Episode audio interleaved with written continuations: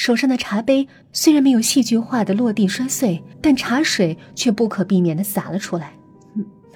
没有，你怎么能这么想啊？怎么可能呢？我赶紧擦着衣服上的茶水渍，去看着雨风，无声的笑了笑。我的神态，我的语调，我手忙脚乱的动作，再加上这毫无生气的住处，我几乎与人隔绝的生活状态，这一切，远远压倒了我苍白无力的否认。啊，没有就好。于峰将我的狼狈尽收眼底，慢慢说道。因为生命这东西啊，实在很奇妙。他稳稳的晃了晃自己的茶杯。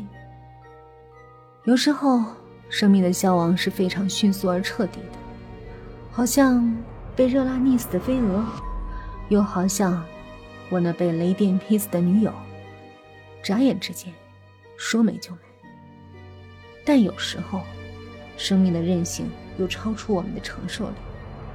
漫长的挣扎过程是我们难以忍受的，这煎熬的滋味那些被我毒死的猫让我尝得够够的。它们一开始撕心裂肺的惨叫，对我耳朵的折磨；就算我用布捂住他们的口鼻，随即而来那身体的扭曲挣扎，对眼睛的折磨更加厉害。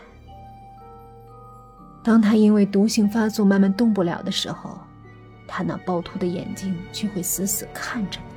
而你却觉得他已经死了，准备把他搬到小院里埋下的时候，你的手掌却感受到了尚未冷却的体温，他气若游丝的呼吸，一下下的抚过你的手指，那种不寒而栗，使我终生难忘。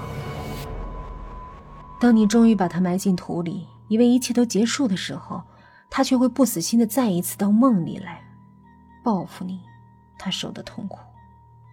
当你一身冷汗的从噩梦惊醒，总会觉得他好像在房间某个角落里盯着你，而且这种噩梦不是做一次就完了，他会循环往复的纠缠你，你都不知道什么时候是终点。那个雨峰描述流浪猫毒发身亡的过程的周四夜晚，我一连好几天都下意识的躲避他，无论在清晨回来还是傍晚上班。我都绕过他的小院子。这个星期的周四照例来临，傍晚，睡了一天的我起床后，正犹豫是不是去照例赴那晚餐之约时，却透过厨房窗口看到雨峰的小院里出现了一个年轻漂亮的女子。她蹲在美丽的花草之间，欣赏着植物的美丽，而且兴致勃勃地逗弄着那只黑猫。雨峰抱着胳膊站在阳台上，姿态冷淡，脸色也沉沉的。哎呀！女子的逗弄大概让黑猫不耐烦，被他的前爪抓了一下，看样子是抓出了几道血痕。他叫了一下，并且让雨峰看：“你看，他抓我！”女子撒娇的声音和姿态让我不由冷笑。雨峰可是口口声声跟我说他女友被雷劈死了呀。我怀想着戳穿他谎言的心情，出门下楼，朝他的小院走去。我的出现让雨峰眼前一亮，他冲我微笑招呼：“来啦。”年轻的女子怀疑的目光在我和雨峰之间来回，看我时甚至有明显的敌意。雨峰神情坦然的跟他说：“我跟你说了，我晚上有约，你就是不信。现在人家来了。”你可以走了吧。女子冲我哼了一声，摸了摸被黑猫抓出血痕的胳膊，昂着头，重重大步离开。他是谁啊？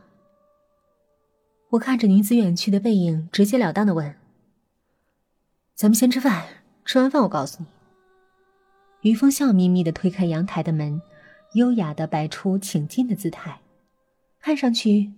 倒是心情很不错的样子。晚餐照例无可挑剔，但我今天的兴趣更多是在饭后聊天上。她是我的前女友，因为热衷劈腿，几年前我们就彻底分手了。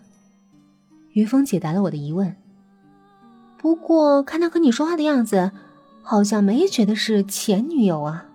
我微微嘲讽的说道：“这就是我最讨厌他的地方。”于峰的语气变得很重，他喜欢自己身边花团锦簇，所以总是不断的去找新的男人。但这种女人，没有哪段爱情能持久。他甩别人是干脆利落，而他被别人甩的时候，就会来找我安慰，完全忘了他离开我时的毫不犹豫，认为我总会毫不介意的宽容他，并且保持对他的爱恋。这种忘却，这种自负，比他的离开更让我愤怒。当然了。从他的角度来看，这样做是为了不完全失去他的备用品。我好一会儿没吭声。我俩之间只有雨峰那难以克制愤怒而显得激动的呼吸声。几年前和他刚分手时，我的痛苦是鲜明的，因为幸福快乐就在昨天，好像身在地狱，仰望天堂。于峰继续说道。但渐渐的，痛苦变得奇怪而又隐晦，好像……我立刻说道：“好像脓疮一样在身上跳动，让人恶心又难以忍受。对一个有情感洁癖的人而言，这种痛苦才是深层次的、要命的。”